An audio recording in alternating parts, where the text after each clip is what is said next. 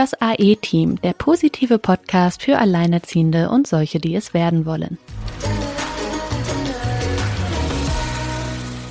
Hallo ihr Lieben, wir begrüßen euch zu einer neuen Podcast-Folge. Ja, diesmal wird's etwas traurig und belastend, aber ich denke im Nachgang umso positiver, weil wir haben heute Katrin bei uns im Interview und Katrin hat selber einen Podcast mit dem Titel Kein Morgen ohne Hoffnung. Jetzt ist natürlich die Frage, um was geht es diesmal? Diesmal geht es um das Thema, wenn der Ehemann oder der Mann oder der Partner verstirbt. Katrin ist verwitwet, ähm, hat sie auch schon in recht frühen Jahren mehrfach das Thema Tod betroffen. Und umso schöner finde ich es heute, dass Katrin bei uns im Podcast ist und mit uns über dieses doch auch sehr wichtige Thema spricht. Ja, auch für viele Frauen und Alleinerziehende sprechen kann, die ebenfalls dieses Schicksal mit ihr teilen. Hallo Katrin. Hallo, ich freue mich total bei euch zu sein. Der Kontakt ist diesmal wieder über Sina gelaufen. Sina, du scheinst ja mittlerweile ein spannender Interview-Magnet geworden zu sein. Erzähl doch mal, wie ist der Kontakt zustande gekommen? Ja, das war ganz interessant. Und zwar ähm, bin ich ja in dieser Team-Liebe-Gruppe bei Facebook von Laura Marlina Seiler, von der ich ja schon öfter auch mal hier erzählt habe. Und ähm, da stellte jemand die Frage, wer denn aus der Community eigentlich einen eigenen Podcast hat. Und da habe ich gesagt, ja Mensch, los, ähm, dann erwähnen wir mal das AE-Team. Da sind sicherlich auch noch andere Alleinerziehende, die dann vielleicht auch auf uns aufmerksam werden. Und habe dann aber ähm, sehr überrascht festgestellt, dass da ganz, ganz viele Antworten auftauchten und ziemlich viele aus der Gruppe einen eigenen Podcast haben. Unter anderem hat sich auch Katrin darunter vorgestellt. Ja, ich habe natürlich ihrem Post direkt entnommen, dass Katrin da ein Thema abdeckt, was wir uns ja auch hier auf die Fahne geschrieben hatten, ähm, wo wir, wozu wir ja auch noch eine Podcast-Folge machen wollten und habe Katrin einfach über ähm, Facebook kontaktiert und Katrin war gleich ganz offen für unser Projekt und äh, ja, Katrin, ich freue mich auch total, dass du heute bei uns im Podcast bist und auch, dass du ja über dieses sehr persönliche, sehr traurige Thema ähm, sprichst und da auch nach vorne gehst, nach draußen gehst, anderen versuchst Mut zu machen. Stell dich doch gerne kurz vor. Genau, Dankeschön, Sina. Ähm, wir haben uns ja tatsächlich über diese äh, Laura Malina Seiler ähm, Gruppe kennengelernt, beziehungsweise ähm, da ist ja so eine Community, ähm, wo man ja von der Atmosphäre her oder von den Themen ja immer schon gleich auf einer Wellenlänge ist. Ja, deswegen ähm, habe ich mhm. eigentlich gewusst, dass wenn ich den Kontakt mit dir ähm, habe, das ähm, ja, wird einfach schön und nett. Und ähm, so war auch unser erstes Telefonat. Ähm, genau, ich selber ähm, bin jetzt inzwischen 41 Jahre und ähm, verwitwet seit 2018, also jetzt seit ähm, guten zwei Jahren.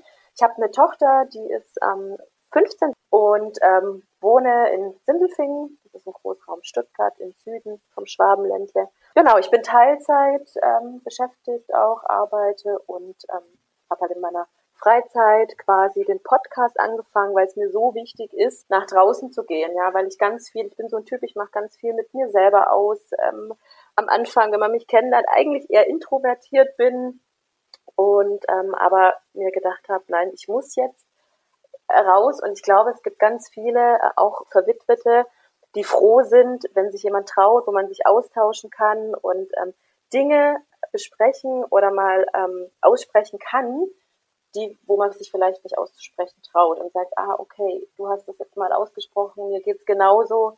Ähm, ja, und einfach da weiterhelfen kann. Mhm. Ich hatte ähm, mir deinen Podcast auch angehört und ähm, ja, hatte tatsächlich bei der ersten Folge schon einen ziemlich dicken Kloß im Hals, ähm, weil das ja. dich sehr ja mitnimmt. Du da äh, vorgelesen hast, ja, einen Text, den du geschrieben hast, mit dem du ja auch einen Preis gewonnen hast. Und dieser Text ist wirklich unfassbar ergreifend, also wirklich wundervoll geschrieben. Großes Kompliment. Danke. Ja, also vielleicht, um alle erstmal so ein bisschen einzuführen, äh, vielleicht ähm, magst du deine Situation einmal so ein bisschen wiedergeben. Also wie, wie ist das passiert? War das ähm, ganz plötzlich äh, oder wie ist das bei euch dazu gekommen, dass äh, ja dein Mann verstorben ist? Also es war es war nicht plötzlich, es war äh, eine Krankheit, also es ist ein ähm, Gehirntumor gewesen, ähm, der 2016 entdeckt wurde. Es war davor schon, also im Nachhinein kann man natürlich viele Dinge anders betrachten. Im Nachhinein war es schon länger klar, weil er sich ähm, durch die Persönlichkeit ein bisschen verändert hat. Ähm, dass, dass irgendwas nicht stimmt, ja, dass irgendwas anders ist, aber man konnte es irgendwie nicht, nicht festmachen. Und tatsächlich dann, wir waren eines Tages ähm, auf dem Berg Skifahren und ähm, er sagte wieder, ähm, wir waren auf, weiß ich nicht, 2500 Metern, es ist irgendwie so komisch und ist so schwindelig, ja. Es waren mehrere Anzeichen und ähm, ja, Männer gehen ja so, so wahnsinnig gerne zum Arzt, ja.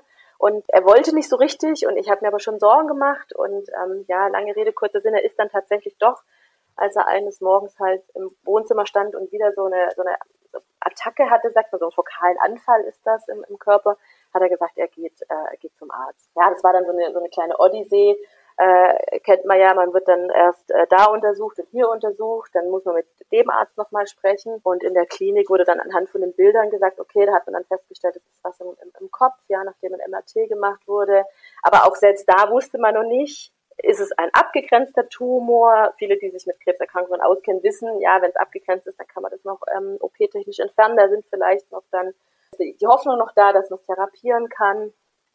Und mhm. aber erst dann tatsächlich bei der OP hat man dann festgestellt, wenn man auch ähm, diesen Tumor untersucht, okay, das ist gerade so und so und ähm, es ist einfach ähm, nicht heilbar. Es ist, da schlägt keine Chemo an, da kann man nicht operieren, weil ich habe das ja in dem Podcast auch erzählt, einfach, dass das Gehirn, da kann man nicht einfach nochmal, ich nehme da ein bisschen nochmal mehr weg, ja, weil da so viele Funktionen und so viel zusammenläuft. Und dann ist man natürlich quasi von heute auf morgen in einer Situation, man kriegt es quasi so auf dem Tablett äh, kurz serviert, ja, also, also bei uns war es die Situation, da abends kurz vor sechs kam ein junger Arzt rein und der uns quasi diese äh, Diagnose aufs Bett quasi gelegt hat bei ihm, so. Und dann steckst du da drin und weißt, oh Gott, jetzt ist alles anders, du musst dich komplett anders sortieren, du musst schauen, ähm, wie es jetzt weitergeht. Ja, das war, das ist erstmal so der, der, der große, große Akt, den man da am Anfang oder den großen Berg, den man bewältigen muss.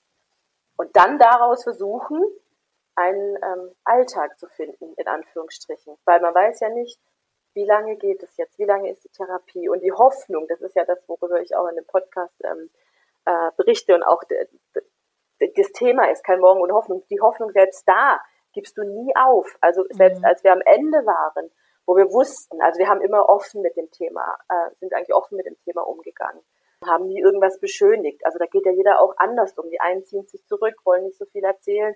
Wir waren immer nach außen hin offen, ja.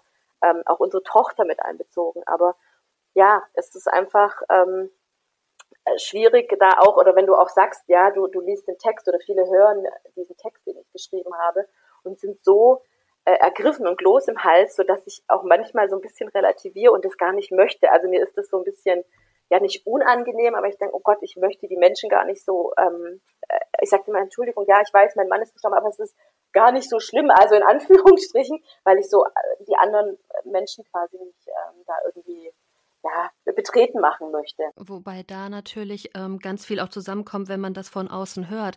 Gerade wenn man selber Mutter ist, ne? Ja. Man äh, denkt natürlich nicht nur dann darüber nach, wie geht es dir als Mutter in der Situation oder als Frau in der Situation, sondern auch, was bedeutet das für das Kind? Und ich weiß nicht, man hat da gleich nochmal eine andere Ebene, wenn man weiß, das ist auch noch eine Mutter, der das passiert.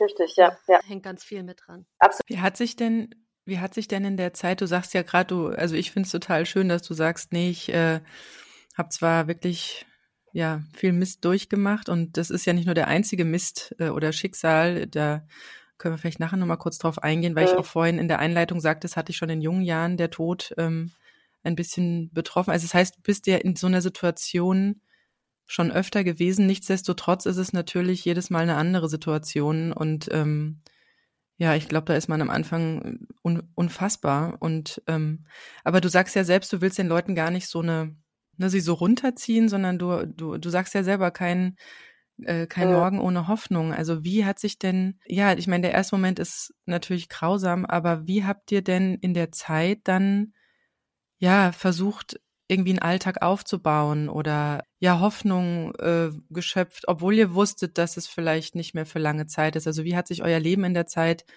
auch positiv gestaltet? Hm. Also ich habe ganz lange gebraucht tatsächlich, ähm, bis ich das annehmen konnte und nicht sagen, nicht immer zu, mir selber zu sagen, das kann doch nicht sein, schon wieder, schon wieder, irgendwie bin ich also an der falschen Schlange angestanden, dass das, das kann doch nicht sein, dass schon wieder mir sowas aufgelastet wird. Also diesen, dieser Dreh, und da bin ich heute noch dran, also heute zu sagen, ja, ich habe es jetzt quasi geschafft. Ich ähm, habe natürlich psychotherapeutische Unterstützung bekommen vom ersten Tag an, ja. Zu sagen, aber ich bin da durch, ich bin da jetzt, also ich quasi, ich stehe jetzt wieder mit beiden Beinen fest im, im Leben und sehe es positiv. Das ist ein ganz, ganz langer Prozess, wo ich auch immer wieder so ein paar Schritte zurückgehe und merke, okay, ähm, da kommen dann so kleine Sachen, ich bin da doch noch nicht so richtig durch. Also das, das merke ich ganz oft, aber wir haben das umgedreht. Das ist äh, eine gute Frage, das ist irgendwo positiv zu sehen. Mein Mann hat immer gesagt, also das war so sein, sein Mantra, vielleicht hat er, ähm, weil er die Krankheit hat, vielleicht irgendein Kind oder sein Kind oder vielleicht hat er irgendwas übernommen, sagen wir mal ein Schicksal, um jemand anderes davor zu bewahren. Das war so sein, weiß ich nicht, spiritueller Ansatz, ähm, dass er gesagt hat, okay, das, das, das nehme ich jetzt an. Und ich glaube, das ist ein ganz großer Punkt zu sagen, es ist der Tod, es ist eine tödliche Krankheit, aber ich nehme es trotzdem an, so schlimm das sich anhört, weil am Ende des Tages ich kann, kann nichts machen dagegen. Ich kann es, ja, ich kann, ich kann es nur annehmen, damit leben. Natürlich gibt es immer Hoch und Tiefs. Ganz wichtig sind auf jeden Fall, wie gesagt, die psychotherapeutische Unterstützung, ähm, weil da kann man, das kann man nicht alleine machen. Also wir haben versucht natürlich in unserer Familie meine Tochter mit einzubeziehen und da auch abzuwägen, wie viel Wahrheit kann ich ihr geben oder kann ich ähm, ja mit ihr besprechen und wo muss ich sie schützen? Ähm, einfach sie damit reinzunehmen. Dann Freunde sind wahnsinnig wichtig gewesen und da müssen wir einfach, oder haben wir beide gesagt, sage ich heute, einer der besten und, und wunderbarsten Freunde, die wir haben, die immer zu uns stehen. Also ich höre oft von, ähm, oder was heißt oft, also es gibt immer wieder Verwitwete, die sagen, ja, Freunde haben sich abgewendet, die kommen selber damit nicht so richtig klar, ja, ähm, haben da Probleme, auch wenn man plötzlich dann alleine ist als der Partner, der zurückbleibt. Also das hatte ich überhaupt nicht. Wir hatten immer Freunde, die da waren, die sofort ins Krankenhaus gefahren sind, bei uns waren und wo wir auch offen kommuniziert haben und ähm, ja, einfach dann gesagt haben, okay, ist wenn wir uns den ganzen Tag jetzt ähm, bis, wir wissen ja nicht, wann es ist, wir wissen ja nicht, wann der Zeitpunkt X ist, an dem es vorbei ist. Wenn wir uns jeden Tag damit befassen, jetzt, äh, jetzt mal überspitzt gesagt, jeden Tag, äh, oh Gott, das ist so schlimm, du wirst sterben, dann verpassen wir aber jeden einzelnen Tag, der uns ja noch geschenkt wird. Also, und das, und das ist doch was Positives. Das habe ich oft auch gedacht. Ich habe halt noch die Möglichkeit gehabt oder die Zeit mit meinem Mann, Dinge zu klären, zu besprechen, zu sagen, weil er halt nicht durch einen Unfall oder irgendwas plötzlich weg war. Mhm. Und das noch als, als auch als Positives zu sehen, das klingt manchmal echt hart und manchmal habe ich da auch oft gedacht, boah, das kann doch jetzt nicht sein, dein Ernst, Katrin, das siehst du jetzt auch noch positiv. Also ich rede da natürlich, weil in mir selber auch manchmal struggle ich da so ein bisschen, aber das tatsächlich positiv zu sehen. Und mein Mann hat dann auch ähm, weitergearbeitet, ähm, er hatte dann eine Operation und musste natürlich Medikamente nehmen und dann gab es immer Phasen, da war es gut und nicht gut. Aber es dieser Alltag, den wir manchmal so verfluchen auch, ähm, vielleicht hat man das jetzt auch in Corona-Zeiten gemerkt, ja, wo wir denken, oh nee, und das wieder, der hilft einem dann trotzdem manchmal aus, aus sowas raus. Da ist so, so, so, so ein Festhalten an was, was immer wieder kommt, ja. Und ähm, er hat dann weitergearbeitet und auch ich habe dann gearbeitet und ähm, haben versucht, uns da ja so, so eine Art Alltag mit, mit dieser Krankheit zu bewahren. Und man darf natürlich sich auch nicht selber belügen. Manchmal schiebt, vergisst man das auch oder schiebt es zur Seite und, und man hat ihn ja angesehen und man hat überhaupt nicht gesehen, dass er eigentlich krank ist, weil weder groß die, die, die Narbe war dann irgendwann verheilt und auch als er Chemotherapie ähm, bekommen hat, ähm, also ihm sind nicht die Haare ausgefallen und alles, also man hat ihm das nicht wirklich angesehen. Und das war, war aber etwas, was uns ermöglicht hat, so ein bisschen diesen, diesen Alltag zu bewahren. Ah, jetzt bin ich auch gerade ganz, ja. ganz ergriffen. Ja, also ich, ich kann mir das gut vorstellen, dass es diese guten und auch diese unglaublich schlechten Tage geht, gibt. Wie hast du dich denn aus so schlechten Momenten, so schlechten Phasen? Also, also ich habe das selber so erlebt, dass es manchmal so ist, dass man das so für sich annimmt und dann erstmal damit ganz gut lebt und merkt dadurch, dass man es angenommen hat, dass man sich irgendwie so unten auf so einer Talsohle bewegt hat und dass alles nach oben eigentlich nur noch besser ist und dann mhm. ja, dann genießt man irgendwie den Sonnenstrahl und den Alltag und lachende Kinder und so und dann hat man sich wieder so an dieses positive oder diesen diesen, sag ich mal, ja, also man hat es so ein bisschen verarbeitet und weggeschoben, aber es kommt ja in Phasen immer wieder. Also dann plötzlich ist man wieder erschrocken und denkt sich, oh mein Gott, wie konnte ich denn gestern noch lachen? Ja, wenn, wenn hier so ein, äh, so eine Geschichte vor mir, vor mir liegt. Wie hast du, also wie hast du es denn geschafft? Mit welchen kleinen Mitteln oder was hat dir denn die Psychotherapie ähm, geholfen, praktisch dich immer wieder aus diesen schlechten Phasen irgendwie rauszuholen? Also ich hatte in der Zeit, in der Krankheit, glaube ich, alle zwei Wochen und nach dem Tod, glaube ich, sogar alle, also wöchentlich äh, Unterstützung durch die, durch die Psychotherapeutin. Und allein, dass du das aussprichst, also dass du bei jemanden oder dass du mit jemandem gegenüber sitzt und, und deine Ängste und Sorgen, die aus dem Mund kommen, weil oft so ist es ja, man denkt sich die Sachen und man macht die Sachen mit sich selber aus, ja. Und man kann es nicht aussprechen. Und dieses aber aussprechen, ja, mir geht es heute nicht gut oder ich habe, ich kann, ich habe so Angst oder egal was, das auszusprechen macht so einen riesengroßen Unterschied. Und natürlich, ja, meistens habe ich dann gedacht, oder es ist besser, man hat jemanden, der dann nicht von den Freunden quasi involviert ist, ähm, weil die oft auch emotional da natürlich mit drin mhm. stecken. Und dann war es manchmal besser, ähm, es jemanden zu haben, die so ein bisschen den äußeren Blick hat oder nicht ganz so emotional mit involviert ist. Ähm, und die auch nicht so erschreckt, ne? Die, die man so, nicht genau. so runterziehen kann damit. Ja, ja. Genau, mhm, genau. Mhm. Die er nicht so runterziehen kann. Und ähm, ja, natürlich, aber war die an so Tagen natürlich, wenn ich dann aufgestanden bin und oh Gott, heute ist ein ganz schlechter Tag, war sie nicht da. Ja, das ist oft, was sich mein Mann auch gewünscht hat an so Tagen, wo er gesagt hat, boah, jetzt müsste die eigentlich neben mir sitzen. Ja, das wünscht man sich ja oft äh, und in dem Moment ja mir jetzt helfen. Ja, und ich, will nicht warten, bis Donnerstag 15 Uhr der Termin ist, weil ähm, das, das kann ich nicht. Aber ähm, ja, es gibt so, man baut dann so, so, so kleine Rituale auf, auch mit der, mit der Psychologin, die sagt, was, was kann Ihnen in dem Moment helfen? Und dann muss man natürlich in die Eigenverantwortung gehen und das zu Hause dann auch umsetzen, ja.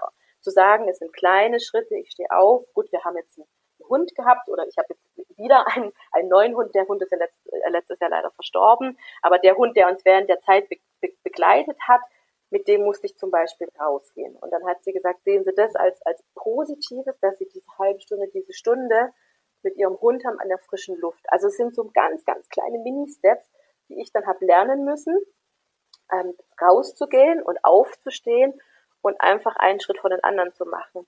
Und ganz wichtig, das war, ich glaube, das hat sie so oft wiederholt, dass sie gesagt hat, sie müssen gucken, dass sie äh, in der Energie sind, dass sie die Kraft haben.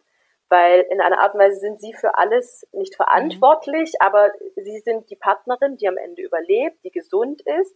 Sie müssen einen Teil da übernehmen von ihrem Mann und sie können es nur, wenn es ihnen gut tut. Und ich bin leider so ein Typ, hm, die gerne alle Sachen, ich glaube, da, da spreche ich aber auch, glaube ich, 80, 90 Prozent der Mütter an, ganz hinten anstellen. Also die Katrin, die kommt ganz hinten, vorher kommt noch meine Tochter und dann der Hund noch, manchmal sogar noch zuvor und alle anderen lasse ich den Rechner und ich ganz hinten. Also ich würde mir dann äh, zwei Stunden Zeit erst gönnen, wenn ich alles andere abgearbeitet habe. Dann erst komme ich. Und das ist bei mir so tief verankert, also da muss ich heute auch noch so viel an mir arbeiten, ähm, dass sie aber mir das so klar gemacht hat, die Psychologin, wenn sie das nicht machen, dann dann gehen sie am Ende kaputt und dann mhm. ähm, ist niemand mehr. Dann, und ich habe natürlich immer meine Tochter vor Augen gehabt, ja.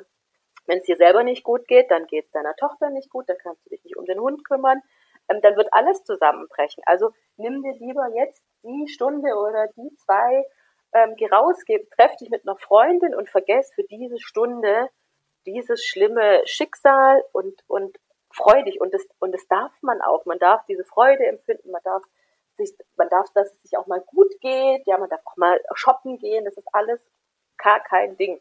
Aber es, das ist das Allerwichtigste, dass es mir gut geht und ich wieder ein bisschen Energie, dieses Batterieaufladen, ja, das muss absolut sein. Ansonsten ähm, hätte das äh, nicht funktioniert. Und da hat es mich aber viel Überwindung gekostet, zu sagen, okay, stopp, nein, jetzt komm erstmal ich. Und, ähm, und da hat mich aber auch mein Mann unterstützt, auch wenn es ihm nicht so gut gesagt, du, du machst es jetzt und gehst jetzt da raus, es ist okay, ich liege hier auf der Couch und ich nehme meine Medikamente, alles gut. Mhm. Ich habe gerade auch noch so zwei größere Sachen im Kopf.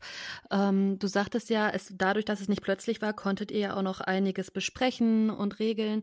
Ähm, ich kann mir vorstellen, dass man dann ganz schnell erstmal auch in die Situation kommt, dass man denkt, oh mein Gott, ich weiß nicht, wie viel Zeit uns noch bleibt. Ich will jetzt jede Sekunde, die irgendwie ist, ähm, da sein, noch mit meinem Mann verbringen können, mit der Familie, mit meiner Tochter. Und gleichzeitig ähm, wissen wir ja aus unserer Situation, da kommen dann einige Dinge, die man regeln muss. Ne? Also solche Sachen wie, ist das mit den Finanzen, wenn man ein Eigenheim hat, wie geht das alles weiter? Also da, da wird ja auch, da geht ja auch sehr viel Zeit rein, diese Dinge zu regeln. Wie ähm, war das für dich gefühlsmäßig? Also irgendwo wahrscheinlich die Zeit mit dem Partner noch so ausnutzen, so auskosten, wie es eben geht und trotzdem parallel diesen Abschied so vorzubereiten? Absolut. Also das ist ein, ein, Thema auch bei uns gewesen. Ähm, es war ganz interessant, weil nach dem Tod, ich hatte irgendwelche Unterlagen von irgendeiner Versicherung oder was, der Kredit für unser Haus, ich weiß es nicht mehr. Aber wo ich dann gesagt habe, oh Gott, ich, ich, ich weiß nicht mehr, was haben wir denn da gemacht? Oder was hatten, was hatten mein Mann da nochmal? Ich, ich wusste es einfach nicht, ja. Und dann mhm. hat mein, mein Schwiegerpapa gesagt, ja, habt ihr das, habt ihr das nicht besprochen? Ihr habt doch jetzt, ihr habt, so nach dem Motto, ihr habt doch Zeit gehabt, oder ich habe es dann als Vorwurf aufgenommen, es war bestimmt keiner, aber ähm, habt ihr euch damit nicht beschäftigt und ihr müsst es doch alles geklärt haben. Hm. Und dann habe ich aber gesagt, na ja, also du, du möchtest doch in der Zeit, in der du weißt, ich weiß nicht mehr, wie viel Zeit oder uns übrig bleibt, dich nicht mit Dingen beschäftigen, beziehungsweise alles da auszuklamüsern und, und durchzugehen, wie, wie, wie deine eigene Beerdigung vorzubereiten. Ja, mhm. ähm, wenn du nicht weißt, wie viel, wie viel Zeit dir bleibt und dir dann damit ja, also immer wenn du diese Unterlagen hervorholst und, und, und guckst und, und, und durchschaust, okay, was müssen wir machen, wenn dann du da stirbst und in dem Monat, also ganz krass jetzt mal äh, gesagt, dann führt man sich ja noch mal mehr vor Augen, dass es jetzt dann zu Ende geht. Und das will man ja nicht. Und man steht dann immer in diesem Zwiespalt quasi, ja, eigentlich muss ich es machen und nicht. Und Nachhinein war das ganz gut. Ich wusste grob ungefähr, welche Dinge ähm, ich zu tun habe. Und der Rest ergibt sich immer von selber. Also es mhm. ist, das ist was, was ich gelernt habe. Ähm, und es hat mir auch die Psychologin gesagt, weil ich gesagt, ach, ich muss noch hier das kündigen, ich muss noch das machen, ich muss noch dies, ich muss noch jenes, ja. Hab mir, ich hatte eine DIN nicht DIN A4, es war größer, also irgend so ein Plakat an der Tür, wo ich alles quasi abhaken muss. Und das steht ja immer so schön, ist dieses Gefühl durchzustreichen, okay, habe ich, habe ich gemacht, habe ich gemacht. Und bloß nicht die Kontrolle zu verlieren, auch. Das ist auch so ein bisschen mein Ding, alles unter Kontrolle haben, ja. Nee, man kann auch mal loslassen, weil es viele Dinge sich nachher einfach von selber auch regeln. Es ist, auch wenn man irgendwann mal was vergisst oder so, man kann immer mit den Leuten sprechen. Also ich hatte wahnsinnig tolle Ansprechpartner mit der Bank, mit Versicherungen. Gut, mit der Kreditkarte war jetzt ein bisschen eine dabei, die war jetzt nicht ganz so empathisch, das passiert auch, da muss man drüber stehen.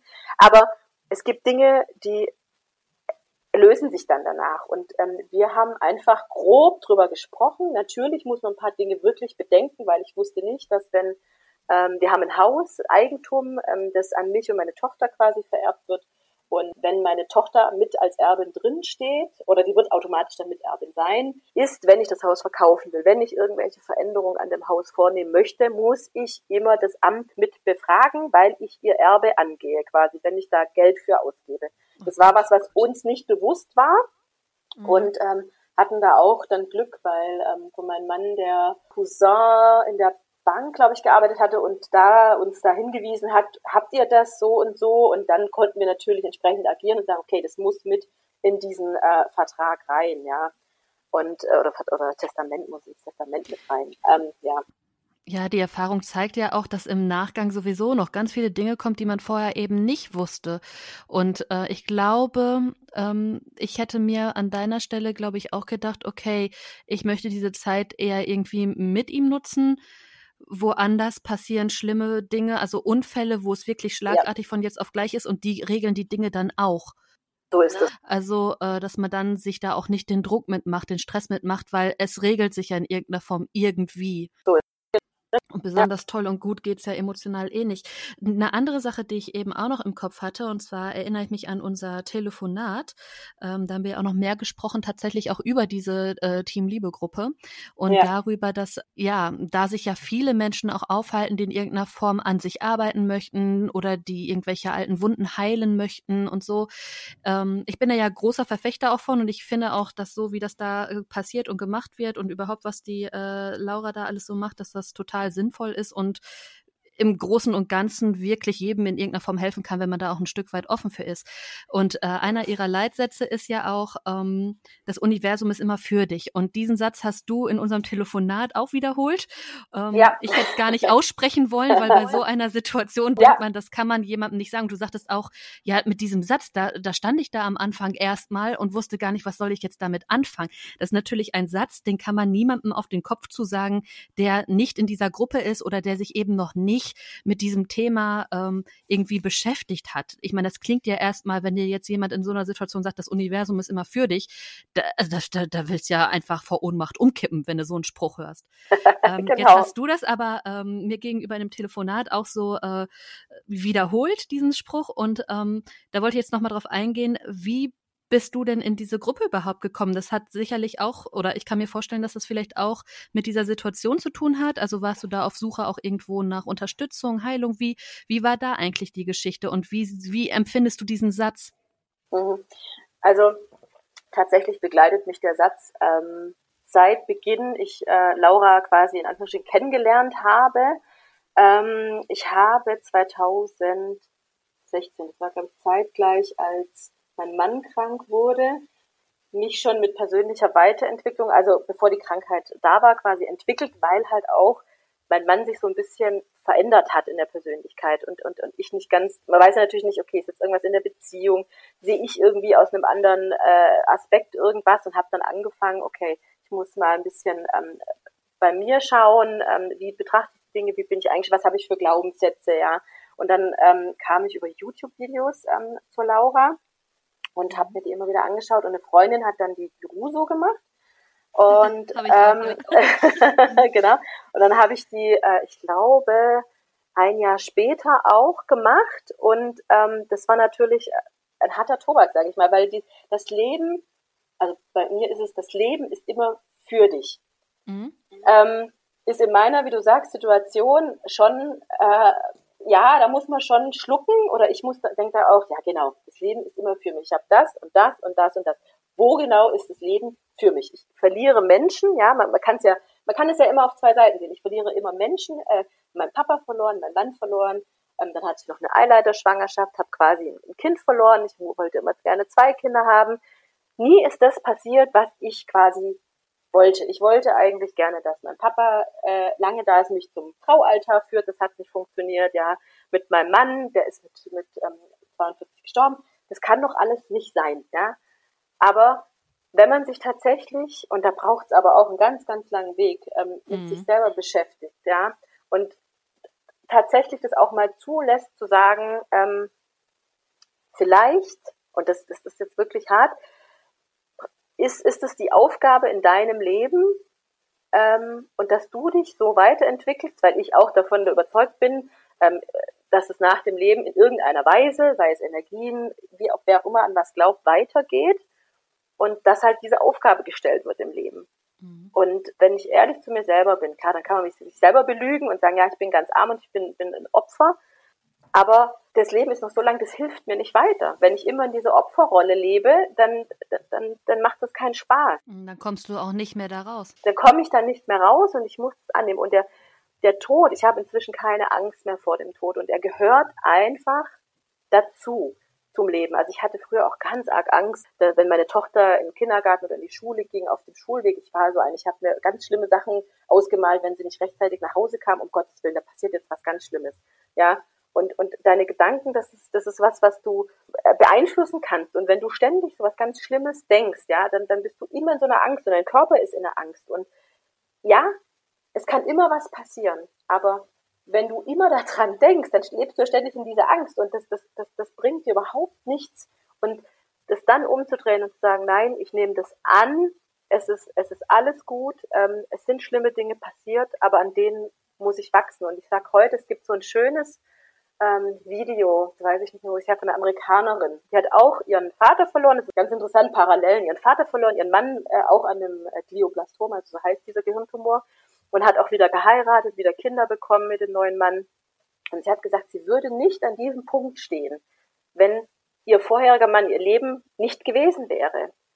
Es ist, weil es ging ja so ein bisschen drum, ob du dann weitermachst und das andere hinter dir lässt, ja, als ob du mit was abschließen kannst. Also das ist in meinem Fall natürlich mit verwitwet. Ich, ich kann da nicht abschließen, weil das wird mich mein Leben lang begleiten. Aber mhm. ich werde an neue Punkte kommen, mit meinem neuen Partner an neue Punkte und ich bin die, die ich bin, weil alles vorher war und, und mich so beeinflusst hat.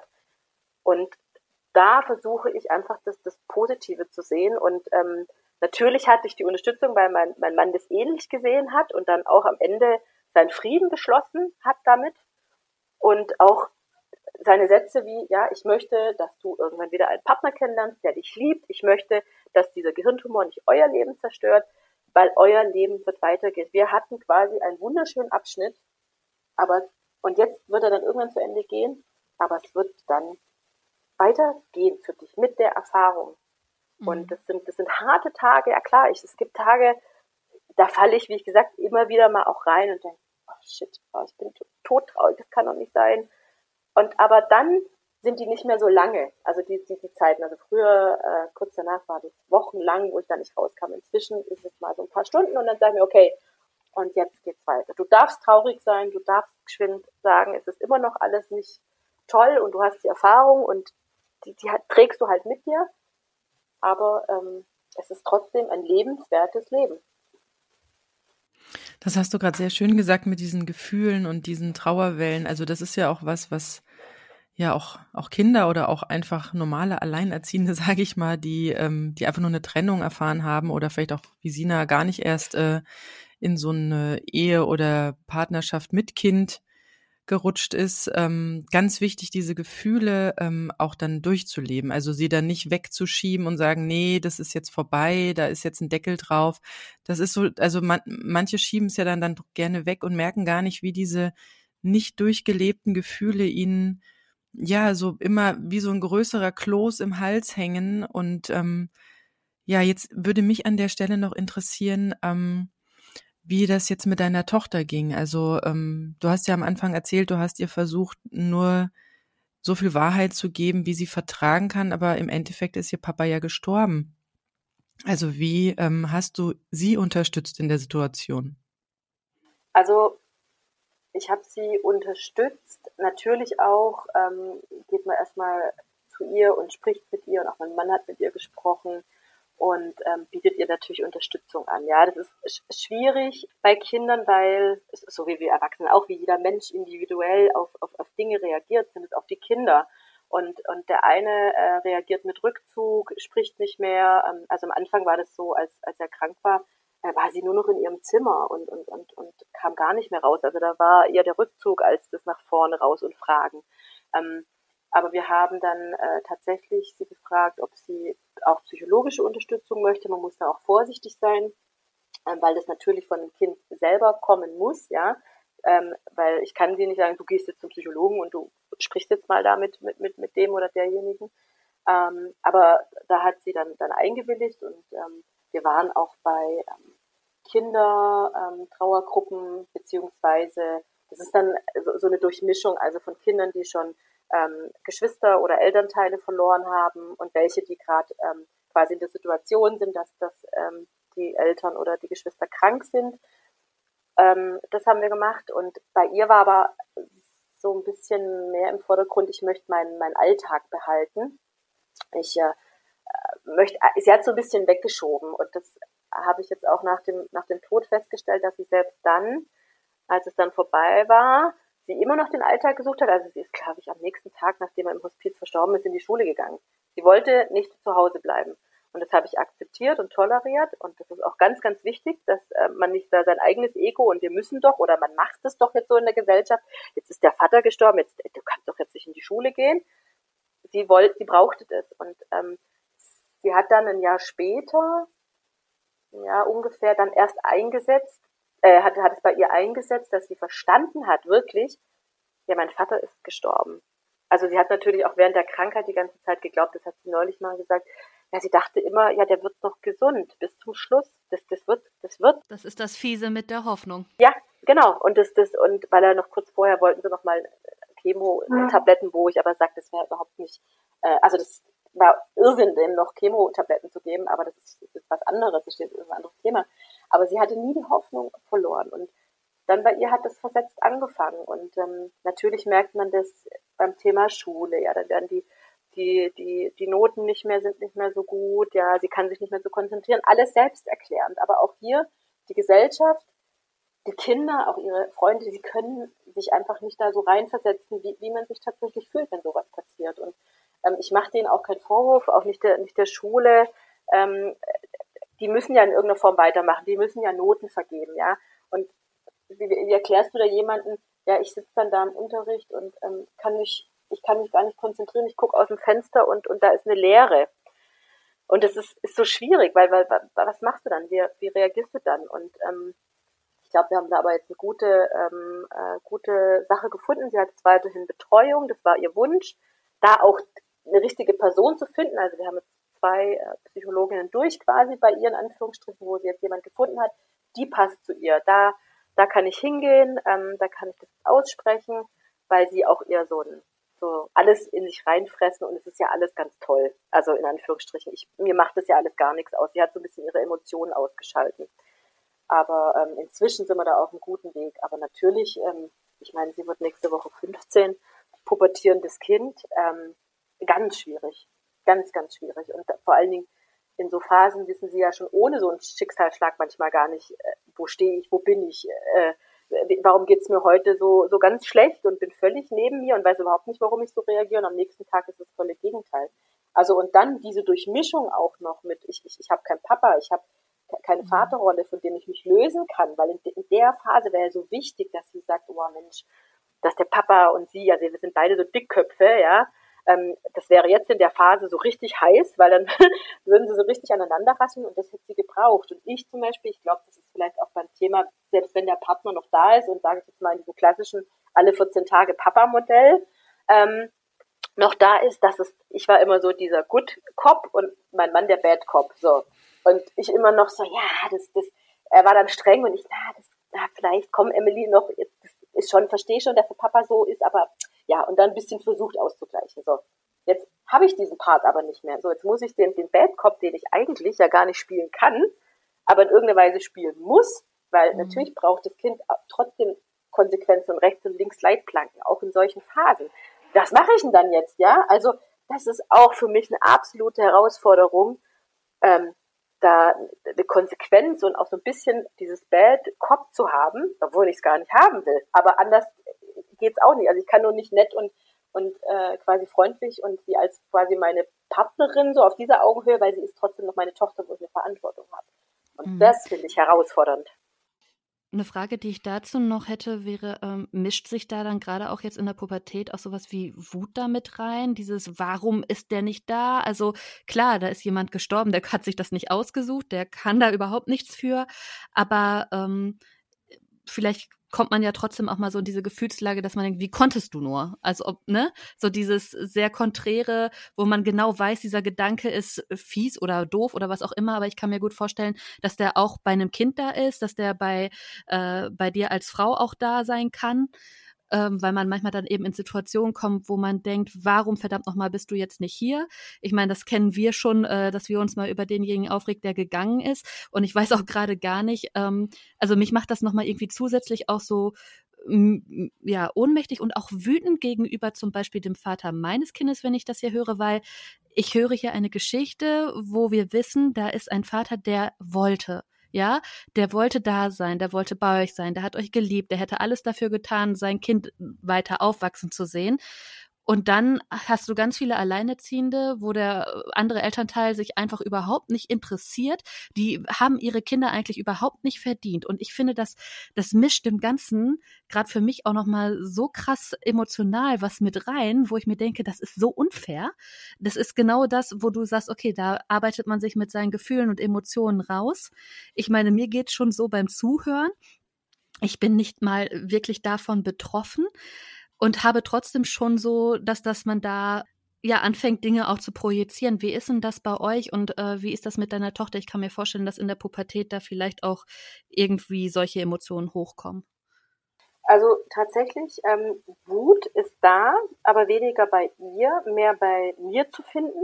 Mhm. Und ich äh, musste gerade so schmunzeln, weil ich auch äh, im Freundeskreis, also gute Freundinnen von mir, ähm, auch getrennt sind und dieses Modell haben und leider auch dieses Modell, ähm, dass der Papa ähm, ja entweder sich nicht interessiert, das Wochenende funktioniert nicht, äh, man weiß nicht die Ferien, wie sind die aufgeteilt, es scheint ihn überhaupt nicht äh, ja, zu interessieren, wie viel Zeit er denn mit seiner Tochter oder seinem Sohn verbringen kann, ja. Mhm. Und da merke ich, oder ähm, ja, habe ich es oft mit meinen Freundinnen, die auch sagen, ähm, die mich quasi als, sag ich mal, Beispiel oder sagen, guck mal, der, der ist gar nicht mehr da und äh, mein Ex oder wie auch immer sagt einfach, äh, nö, interessiert es nicht, ja, und, und der andere würde so gerne, ja, und da ist dann mhm. tatsächlich die Wut da, aber da habe ich auch gelernt und, und auch meinen Freunden gesagt, da, da musst du raus aus dieser Bewertung. Das, weil das, das, das bringt dir nichts, dich da so wahnsinnig drüber aufzuregen. Es ist seine Entscheidung. Es ist, also ich habe oft mit meiner Freundin drüber gesprochen, es ist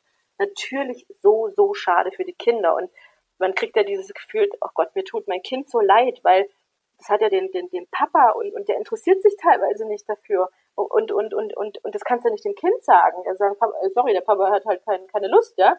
Und, und das tut so weh, ja, das tut so weh. Und, und da rauszugehen und, und zu sagen, ja, verstehe ich, diese Wut, und die hat, hatte tatsächlich ich mehr als meine Tochter. Also meine Tochter ist, ist, ist nicht wütend. Äh, ich glaube, sie ist wütend ähm, über den, über den, das, den Zustand quasi, den, den sie hat. Dass, ich glaube, sie ist eher wütend, dass, dass ihr Papa genommen wurde von der Krankheit, dass, dass sie nicht ein Anführungsstrichen normales Leben hat und oft sagt, oh, mein Leben ist doof, mein Leben ist scheiße, mein Leben hat keinen Sinn. Und das ist natürlich hart für mich zu hören. Ja, es äh, mhm. ist schlimm als Mama sowas äh, zu hören. Ähm, aber sie ist nicht, nicht, nicht wütend auf ihn. Das auf gar keinen Fall. Ich dann schon manchmal, aber nicht so wirklich auf ihn, sondern auf, auf diese Krankheit oder ja, dass ich halt damit in Anführungsstrichen allein gelassen wurde ähm, jetzt alles entscheiden muss, alles aushalten muss, dass da niemand da ist, wenn sie mal frotzelt und, und, und blöd ist zu mir und so sagt, stopp, so nicht, so redest du nicht mit der Mama, ich, ich muss das machen, ja. Und da bin ich schon, boah, jetzt muss ich das alles alleine machen und, und, und ja, aber die Wut hält sich bei mir da in, in Grenzen tatsächlich. Also das ist, ist Wut ist was, ähm, wo wir so ein bisschen so uns langsam verabschieden und sagen, nee, das Wut, die packen wir ein, die brauchen wir nicht wirklich ähm, und sie auch wieder, sie bringt mir dann nichts. Weil mhm. ich denke mir dann, gut, du bist jetzt alleine, ja, ich, ich, ich beschwere mich auch manchmal, Mensch, ich habe niemanden, wo ich mal das Wochenende sagen kann, so, jetzt hast du das Kind, jetzt kann ich mal mich nur um mich kümmern. Ich habe immer so dieses permanent schlechte Gewissen. Klar, sie ist jetzt eigentlich in einem Alter, da kannst du sie auch mal alleine lassen, ja, ähm, vielleicht auch mal eine Nacht alleine lassen. Aber trotzdem habe ich immer ein permanent schlechtes Gewissen, dass ich nicht ihr genügend irgendwie Aufmerksamkeit oder mich kümmere natürlich und ähm, schau, dass es ihr gut geht. Also da ist einfach, äh, ja, da eine Wut so ein bisschen, wo ich sage, Mensch, ich würde gerne einfach mal mir dann mich, mich fallen lassen und dann mir keinen Kopf und keine Verantwortung für, übernehmen. Ja, es hört irgendwie nie auf mit dem Mama sein.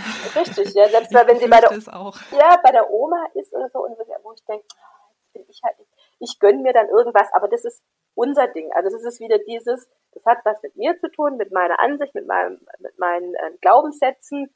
Ähm, das darf ich. Ich darf, ich darf mir Zeit nehmen, weil es geht um mich, weil ich hatte auch ein Leben vor diesem Kind. Hm. Ohne sie. Genau. Das muss man ganz krass sagen. Das hatte ich vor. Und dann, und dann kam sie. Und ja, und wenn sie 18 ist und dann ist sie volljährig und dann hat, muss sie auch eine Verantwortung übernommen. Dann habe ich alles gegeben, was ich geben konnte. Also man sagt immer, bis zwölf kannst du erziehen, der Rest ist dann quasi Verhandlung, ja. Und okay. das ist Tatsache so, ja. Also wenn du bis zwölf mitgegeben hast, dann wurzeln und danach, ja, schaust du mal, ja. Aber und genau das ist es. Und dann hat sie eine dann hast du ein Kind erzogen und hast das Beste gegeben, was du geben konntest. Das war auch ein schöner Satz von der Psychologin meiner Tochter, mit der habe ich halt öfters auch telefoniert, als es schwierig war, wo ich, wo ich merkte, okay, meiner Tochter geht es nicht gut. Sie haben das gegeben, was sie geben konnten. Und das war gut und das war alles genug. Sie haben nicht irgendwie ähm, irgendwas vermisst zu geben oder sie haben, sie haben alles richtig gemacht. Ja, das ist wieder das Problem mit der Bewertung und dem Vergleichen und hätte, hätte Fahrradkette, ne?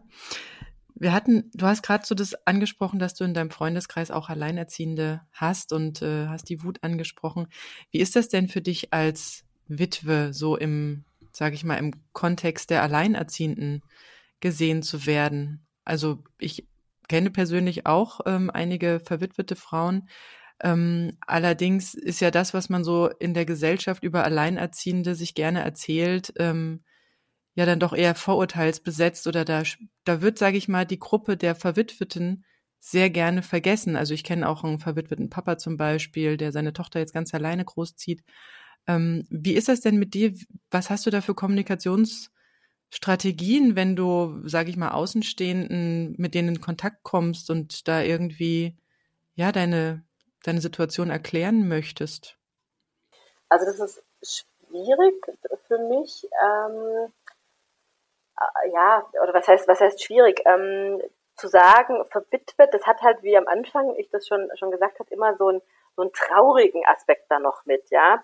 Also wenn du, wenn du sagst, ah, wir haben uns jetzt getrennt oder, oder ich bin gegangen oder mein Partner ist gegangen, okay, dann hat es nicht diesen, also das ist auch traurig, definitiv, aber das ist nochmal dieses, oder ist jemand gestorben, oh, oh, oh Gott, dann weiß man gar mhm. nicht, was man sagen soll, man wendet sich vielleicht ein bisschen ab, ja, ähm, und, und ja, bei mir war es so am Anfang natürlich, ist das, ist das große Thema und, und äh, wenn, wenn gerade frisch quasi, ähm, wenn, als er verstorben war, ähm, dass sich alle gekümmert und gefragt haben und natürlich hört es dann irgendwann auch auf und dann fragt dann niemand nach. Und wenn ich aber jetzt rausgehe, sage ich in, in, in die Schule oder äh, woanders und dann, dann kommt dieses Thema auf, kommuniziere ich das eigentlich relativ offen und ähm, am Anfang ist, da muss ich mich auch so ein bisschen umstellen, habe ich immer dieses, ja, ich bin verwitwet. Also wenn ich das auch irgendwo schreiben muss, ja, ich bin verwitwet, bin verwitwet, habe ich gar nicht dann diesen Aspekt, dieses Alleinerziehen, der kam erst so ein bisschen später interessanterweise, ja, dass ich halt tatsächlich jetzt da auch alleine verantwortlich bin, so und habe aber eigentlich keine ähm, Probleme oder Vorurteile groß. Also wo ich jetzt, ich überlege gerade, ob ich irgendwo an, an einen Punkt gekommen bin, wo es, wo es irgendwie komisch war, dass ich alleine mit ihr äh, verantwortlich bin, hatte ich eigentlich nicht so. Also muss ich sagen, da die Konfrontation mit dem Thema war, war noch nicht so gegeben. Wie ist denn so dein, dein Wunsch? Also ähm, ich hatte ja auch mal so eine Begegnung in der, bei einem Schulfest, wo ich jetzt sogar, nachdem ich fünf Jahre alleinerziehend bin, immer noch von manchen Freundinnen aus Schulzeiten mit so einer Trauermine angesehen werde, so, und bist du immer noch ohne Partner und so. Also äh, dabei, dabei lief das Leben zu dem Zeitpunkt unglaublich gut und äh, ich, ich wusste jetzt gar nicht, warum die mich so traurig anschaut. Also was wäre denn dein Wunsch? Ähm, äh, wie, also wie sollen Leute, also ich meine, der Tod deines Partners ist jetzt ja auch ein bisschen her. Äh, man möchte ja auch nicht immer so mit dieser Trauermine ja angesprochen werden oder also was wäre denn dein Wunsch? Also wie, wie, würdest du dir einen natürlichen, ja, kommunikativen Umgang ähm, ja vorstellen? Also wie würdest du gerne angesprochen werden oder was würdest du gerne hören, wenn, ähm, wenn du sagst, dass du Witwe bist? Also es ist tatsächlich, ich musste gerade so schmunzeln, als du sagst, dass sie sich so traurig angeschaut hat. Also ich glaube, das kann man gerne auch umdrehen. In so viele Partnerschaften, wie ich sehe, müsste ich die auch traurig anschauen, ja. weil ich glaube, in manchen Beziehungen ist es da dann auch kein Spaß mehr und Glück. Und ähm, man braucht das ist es, man braucht keinen Partner, aber das ist jetzt eine andere spirituelle Weiterentwicklung, um glücklich zu sein. Du bist mit dir glücklich und wenn du jemanden findest, der auch mit sich glücklich ist und ihr dann zusammen, dann passt es wunderbar. Aber es, du brauchst niemanden, der dich glücklich macht. Ja, das ist, das ist dann ihre Aufgabe. Da musst du lächeln und denken, ja, die darf dann noch ein bisschen weiterarbeiten an sich, ja. aber ähm, die, genau, es fängt aber schon an. Also natürlich habe ich dann auch, ich bin ein Typ, ich ich möchte gern oder ich habe jetzt wieder auch aktuell einen Partner, also ich bin in einer Partnerschaft und ich ähm, habe einen Partner, der wahnsinnig toll mit diesem Thema umgeht. Also es ist auch nicht einfach, da jemanden zu finden, der das akzeptiert, weil ich habe das, glaube ich, ähm, Sina zu dir auch gesagt, wenn natürlich mhm. einer zu dir nach Hause kommt irgendwann, ja. dann hängen da noch die Bilder vom Ex-Partner oder von meinem verstorbenen Mann, ja, und es wird im Regelfall bei welchen, die sich getrennt haben, nicht der Fall sein, dass da noch groß der, der Ex-Mann mit Bildern und alles Mögliche präsent ist, ja. Und auch immer wieder in Gesprächen, wenn du mit Freunden bist und dann wird über ihn natürlich erzählt, ja. Und natürlich auch in positiver Weise. Und ich glaube, das passiert nicht, wenn du dann über einen Ex-Partner redest und überhaupt, dass der ein Thema ist, ja. Und das ist natürlich was anderes. Und da, da war bei mir schon die Frage, was schreibe ich denn jetzt? Also ich habe mich dann in Online-Portalen angemeldet, was schreibe ich denn da jetzt rein? Verwitwet klingt so, oh Gott, die Arme, ja, die ist total ähm, verbittert und traurig und die sucht jetzt jemanden, vielleicht sucht sie auch jemanden geldtechnisch, also das ist auch noch so ein, so ein Vorurteil. Die braucht dann irgendwie so ein, wie nennt man das so schön, Sugar Daddy, der sie quasi in ihre Tochter durchfüttert, ja. ähm, äh, und und das, das, das, ja, und das habe ich gemerkt, das ist komisch. Und dann habe ich es irgendwann geswitcht auf, ich weiß gar nicht, ob Single, weil, weil alles andere stimmt ja nicht, ja. Also ich bin ja weder getrennt dem, also ihn gibt's ja nicht, ja. Ähm, und dann ja, ich eigentlich, ich bin Single, ich bin allein, ich bin allein. Aber mein Partner, mit dem war ich verheiratet, ist gestorben. Also es ist so ganz, ganz blödes Thema, ja. Also und ich wünsche mir einfach, ähm, dass man das akzeptiert und nicht, nicht, genau, dieses Traurige, oh, das, das, das tut mir so leid. Ja, natürlich eine Art von Empathie, aber ähm, ja, offen zu sein und zu sagen, und sie hat auch ihr Recht, auch wieder glücklich zu sein. Und das ist aber eher ein Problem bei mir, glaube ich, als in der Gesellschaft. Oder selbst wenn jemand das Problem hätte, denke ich mir, gut, Pech, du warst noch nie in der Situation. Oh, darf ich das? Ja, darf ich, wenn ich jetzt mit jemandem stehe ähm, und den jemand Neues küsse, um Gottes Willen, was denken die anderen Leute? Weil ist es schon nach ein paar Monaten, es gibt ja äh, äh, Menschen, die, die haben vielleicht beide, also Mann und Frau, Partner verloren und lernen sich nach ein paar Monaten kennen und, und haben eine neue Beziehung dann sagen, Gott, wie kann man nur nach vier Monaten wieder, das geht doch nicht, die muss doch erst, ja, oder der muss doch erst das verarbeiten oder muss, muss, muss. Ja. Aber nach fünf Jahren, wie du sagst, oder zehn, jetzt ist doch mal gut, die kann, jetzt ist doch mal, also du findest für niemanden irgendein entsprechendes, äh, ähm, na, wie sagt man, quasi äh, Status quo, wo für den anderen okay ist. Und für jeden ist es ja, ja auch anders okay. Also muss ich es entscheiden. Wann ist es für mich gut? Ist es für mich schön, wenn ich fünf Jahre alleine bin, zwei Jahre oder wenn ich das Gefühl habe, nee, es passt jetzt oder ist der Partner halt gekommen oder der, ich habe mich da verliebt und es ist alles gut. Also das ist dieses, wo ich mir einfach wünsche, dass da weniger ähm, interpretiert oder oder oder Vorurteils, äh, wie, wie du sagst, da guckt jemand traurig an, gesprochen wird, sondern er wird es so machen, wie es für sich richtig ist. Punkt. Mhm. Sie muss damit glücklich sein, er muss damit glücklich sein. Niemand anderes wie du selber musst mit der Situation glücklich sein und in Frieden mit dir. Richtig, Was anderes ja. ist nicht, braucht es nicht. Punkt. Aus Ende. Ja, du sagst ja selber, dass es wirklich nur um das eigene Ich geht, um die eigenen Gefühle, um das eigene ähm, wann ist es für einen okay und wann nicht. Und wie gesagt, wenn andere Leute traurig gucken, da muss man, denke ich, dann doch drüber stehen oder einfach den Spieß umdrehen. Ja. Absolut, ja, ähm, ja. Jetzt hast du gerade noch einen sehr wichtigen Punkt angesprochen, dass man, dass Witwen äh, jemanden suchen, die einen durchfüttern. ja. Das kennen wir die ja Finanz auch. Ja, ja, natürlich, das kennen wir auch, das Vorurteil. Wie war das denn für dich jetzt? Ich würde gerne mal auf die Finanzen eingehen, weil das mhm. ist, denke ich, doch für, für viele gerade wenn sie aus, aus glücklichen Ehen und Partnerschaften so, ja, sag ich mal, ja, da rausgerissen werden, wo das ja dann doch bis zum äh, Ende der Tage eigentlich funktionieren sollte, das, das finanzielle Konstrukt. Wie war das denn für dich von den Finanzen? Wie hast du das geschafft, gedreht? Was hast du für Hilfen, ganz besonders vielleicht für Witwen und vielleicht auch für deine Tochter als Halbweise da ähm, erfahren? Also ich, ich finde ganz da finde ich es wichtig, sich vorab auch schon mal, also das konnte ich natürlich, das können natürlich äh, andere nicht, die würde durch Unfall verlieren, sich mal informieren, okay, äh, was steht mir denn zu, was bekomme ich denn, wo unterstützt mich der Staat, ja. Punkt eins ist, viele denken, und das, das ist sowas, was man halt gerne, gerne wegschiebt, ja, na ja, wenn ich, wenn ich verheiratet bin und dann stirbt, dann kriege ich ja Geld. So äh, ganz grob mal, dann kriege ich ja Geld von dem. Und ähm, aber wie das dann im Detail aussieht und das am Ende des Tages gar nicht mehr so viel ist, ja, und teilweise auch das, das, das, das Gehalt dann mit angerechnet wird. Ja, also ich, ich gehe mal kurz jetzt auf meine Situation konkret ein. Ich war verheiratet und habe ein minderjähriges Kind. So, da steht mir eine große Witwenrente zu. Das heißt, von, seinem, von seiner Rente wird, äh, ich glaube, es sind jetzt 55 Prozent berechnet ähm, und die stehen mir zu und dann noch ein Kinderzuschlag. Ähm, es gibt aber eine Grenze, wenn ich arbeite, und ich habe ja Teilzeit gearbeitet, wir haben dieses klassische Modell gefahren, eher gut verdienend, ich nicht so gut verdienend, ähm, Steuerklasse 3 und 5 und ähm, so war das gedacht, ja, dass wir irgendwann mal unser Häuschen abbezahlen und, und dann ist schön.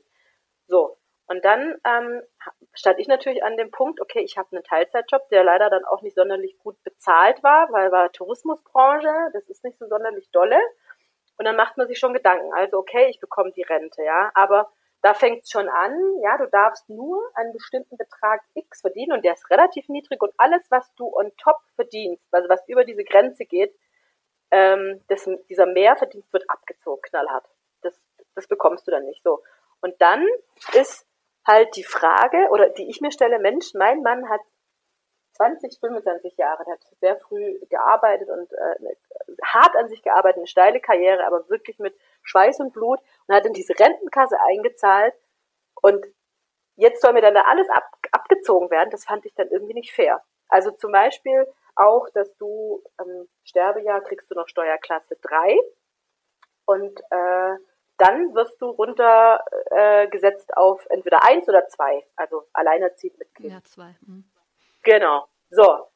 Und das war's. Und dann wirst du nicht mehr, und dann sag ich, da bin ich dann schon noch manchmal wütend. Also das ist, das ist ein Teil, wo ich manchmal wütend bin, wo ich denke, ja, stopp, aber ich habe mir das doch, ich habe, keiner von uns hat sich getrennt. Also niemand wollte alleinerziehend sein.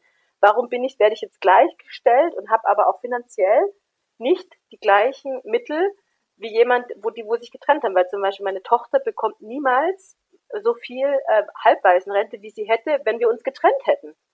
Wie, wie sie Unterhalt hätte. Äh, wie sie Entschuldigung, wie sie Unterhalt hätte, ja, genau. Wie viel, wie viel ist denn diese Halbwaisenrente, wenn ich mal so ganz. Gibt es da auch eine also, Tabelle? Also, wie viel weniger ist das? Es sind bestimmt, ich vergleiche es jetzt mit meiner, mit meiner Freundin, weil es ist annähernd, äh, annähernd gleich, sind bestimmt 200 Euro. Okay. Im Monat.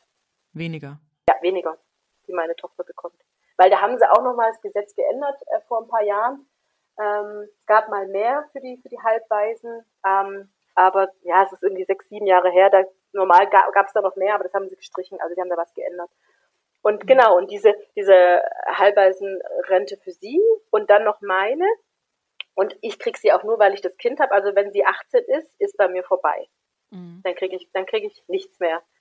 Und ähm, dann kann ich, man muss dann ein bestimmtes Alter nämlich erreichen, also wenn man keine Kinder hat und man ist zusammen und trennt sich, dann bekommt man sowieso nur Geld, ähm, wenn man über 47 Jahre alt ist. Und wenn man jünger ist, dann bekommt man, ich glaube, 25 Prozent und für zwei Jahre und dann kann, sagt der Staat quasi, so du kannst gucken, ähm, du bist ja jung genug, du bist jung genug, um dein Leben ähm, quasi zu verzichten. Aber es wird von vorne, aber es wird halt wie in allem so viel vergessen, was das ähm, innerlich mit dir ausmacht oder was das mhm. für, ich meine, da ist genauso wie, wie präventiv, ja, mit unseren, mit unseren äh, Krankenkassen. Ja, präventiv, nee, machen sie nichts, erst wenn du krank bist, dann, dann steck mal Geld rein. Aber vorher nicht. Also die, die überlegen gar nicht, was das, was das mit mir ausgemacht hat, dieser Tod und dieses, dieses krasse, ähm, dieser krasse Einschnitt, ja, dass du vielleicht auch gar nicht mehr so, so arbeitsfähig bist, ja, dass du es einfach nicht mehr packst, dich länger als, was weiß ich, fünf Stunden zu konzentrieren, dann ist durch. Also bei mir ist so, ich habe ganz große Probleme, mich zu konzentrieren, meine Arbeitskraft noch so ähm, anbieten zu können, weil früher ähm, konnte ich, ähm, sagen wir mal grob, um es mal zu vereinfachen, 20 Vokabeln waren für mich kein Problem. Konnte mir alles merken, zack. Heute bin ich froh, wenn ich fünf schaffe und mir merken kann. Mhm. Und das war nur durch diese ganzen Erfahrungen, ja. Und Deswegen, ja, da, da ist also dieses Halbwaisenrente und ähm, Witwenrente, das ist ein, ein Thema für sich, wird gerne vergessen und ähm, ja, ist, ist, ist echt schwierig, weil ja, ich, ich gucke dann schon, also ich habe meine Finanzen hoch und runter und ähm, mhm. klar, der, der, der Staat dreht sich auch immer gern, gern hin, wie, wie er es möchte.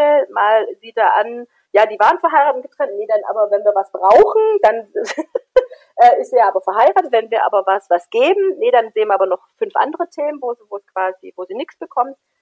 Ähm, aber ja, das ist, das ist ein ganz schwieriges. Ähm, ja, wird immer unmenschlicher, habe ich auch so im Gefühl, dass das äh, sehr an der, an dem Leben und dem, was das Menschsein ausmacht, doch ja immer stärker auseinandergeht und man sich da lieber dann ja besser nichts ausbezahlt bekommt als äh.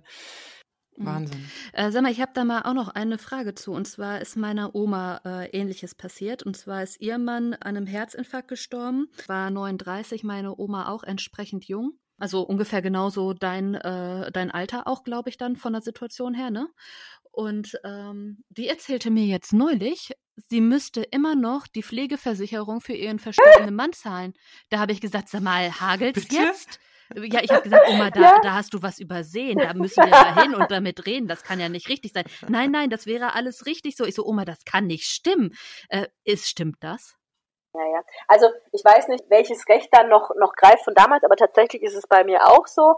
Ich habe auch ähm, aus, ja, ja, ich habe aus, ähm, wie heißen denn die, die Direktversicherung, quasi, wenn du, wenn du von deinem Brutto noch sparst mit einem Arbeitgeber zusammen, ähm, habe mhm. ich ausgezahlt bekommen. Und davon möchte aber die äh, Krankenkasse auch bitte zehn Jahre lang, ähm, das ist ein Gesetzesentwurf von 2004, glaube ich, diese 15,x Prozent haben monatlich. Also äh, das sind ungefähr, jetzt, ich bin da auf also ungefähr 50 Euro im Monat, die ich die nächsten zehn Jahre bezahlen darf. Das sprich, ich zahle aus meiner Witwenrente zahle ich Sozialversicherungen, aus meinem eigentlichen, von meinem eigentlichen Arbeitgeber bezahle ich ähm, Sozialversicherung. Aber die sind jetzt für dich und nicht für deinen Ex, oder? Oder deinen Also die, ja, für meinen Verstorbenen ähm, sind die äh, diese 50 Euro. Das muss ich, weil er Ach ich sag's mal leinhaft irgendwie, weil er privat versichert war und ich in der gesetzlichen bin, muss ich an die gesetzliche quasi das entrichten. Jetzt gab es aber wieder eine Änderung, 2019 letztes Jahr, dass sie nur noch einen Höchstsatz von, die dürfen nicht mehr so viel, wahrscheinlich hat sich da irgendeiner durchgesetzt und das ähm, gesagt, nein, das kann doch nicht sein. Und jetzt ähm, kriege ich tatsächlich im neuen Jahr, äh, weil sie können es nicht so schnell umsetzen natürlich, rückerstatteten Teil. Also es geht nur noch bis zu einem gewissen Prozentsatz dass sie das verlangen dürfen. Aber ich zahle dreimal von drei verschiedenen Töpfen an, an, an die Krankenversicherung. Nee, das geht überhaupt nicht. Aber da will ich mal wissen, was das da die Gesetzesgrundlage bei meiner Oma ist, weil ihr ja, ist, meine Oma sagen. ist jetzt 84. Also die ist jetzt seit 45 Jahren Witwe. Und die zahlt seit 45 Jahren monatlich noch die Pflegeversicherung ihres verstorbenen Mannes. So, so lange waren die ja nicht mal zusammen. Ich wollte gerade sagen, da, da, also, da würde ich nochmal nachhaken. Ja, das kann, also ich habe auch gesagt, ich muss mich, ich habe gesagt, such das mal raus, ich muss mir das mal angucken. Nee. Oh, nee. Ja, ich würde sagen, ein sehr umfassendes, großes Thema. Äh, Katrin, vielen Dank, dass du da so offen äh, drüber sprichst. Und ähm, ja, wer da noch mehr genau zu dem ganzen Hergang und deiner Geschichte wissen möchte, der hüpft mal rüber zu Katrins Podcast. Ähm, kein Morgen ohne Hoffnung. Das findet ihr auch bei Spotify und ich glaube auch noch bei Apple und so, ne? Ja, ist es auch, genau. Genau, okay. Ja, und wenn ihr sonst noch Fragen habt, kommentiert gerne ähm, ja, bei uns in den sozialen Medien. Auf Instagram und Facebook findet ihr unter das AE-Team. Und ja, wir haben ja, wie neulich schon erwähnt, auch eine eigene Website. Da könnt ihr auch gerne mal raufschauen oder ähm, ja, euch per E-Mail an uns wenden, wenn ihr entsprechende Themen habt oder ja, euch irgendwas wünscht oder irgendwelche Nachfragen habt tauscht euch unter unseren Postings aus. Und ich würde sagen, äh, ja, wir hören uns dann in der nächsten Folge. Katrin, vielen lieben Dank. Ja, von mir auch, Katrin. Es war ein sehr spannender und emotionaler Einblick in dein, in dein Leben, in deine Situation. Ich äh, denke, ich werde dann auch mal bei einem Podcast vorbeischauen. und äh, ja, ich äh, bedanke mich sehr herzlich. Das und, war äh, das AE-Team, der positive Podcast für Alleinerziehende und solche, die es werden wollen. Mit ja, Sina Wollgramm und Silke Wildner. Bis dann, ihr Lieben. Tschüss. Tschüss. Wie lange kann ein Mörder sein dunkles Geheimnis bewahren? Wann bekommen die Angehörigen Gewissheit und die Opfer Gerechtigkeit? Jedes Jahr werden bei der Polizei rund 100.000 Menschen als vermisst gemeldet. Drei Prozent davon, also 3000 Menschen, bleiben länger als ein Jahr verschwunden. Einige werden nie wieder gesehen. Seit gut drei Jahren arbeitet die Polizei in NRW mit sogenannten Cold Case Units. Das sind Abteilungen, die wirklich nur damit beschäftigt sind, Mordfälle zu bearbeiten, die teilweise seit Jahrzehnten ungeklärt sind. Ich bin Mike Mattis, Radioredakteur und News Anchor und ich spreche mit Ermittlern über diese Fälle. In meinem Podcast Licht ins Dunkel, Cold Cases und ungeklärte Vermisstenfälle von hier beleuchten wir gemeinsam mit Profilern, Staatsanwälten und Mordermittlern Cold Cases und ungeklärte Vermisstenfälle aus ganz Deutschland. Immer in der Hoffnung, dass Angehörige endlich Gewissheit und die Opfer Gerechtigkeit bekommen. Licht ins Dunkel. Cold Cases und ungeklärte Vermisstenfälle von hier. Eine Produktion von Mike Mattis und der Podcastfabrik.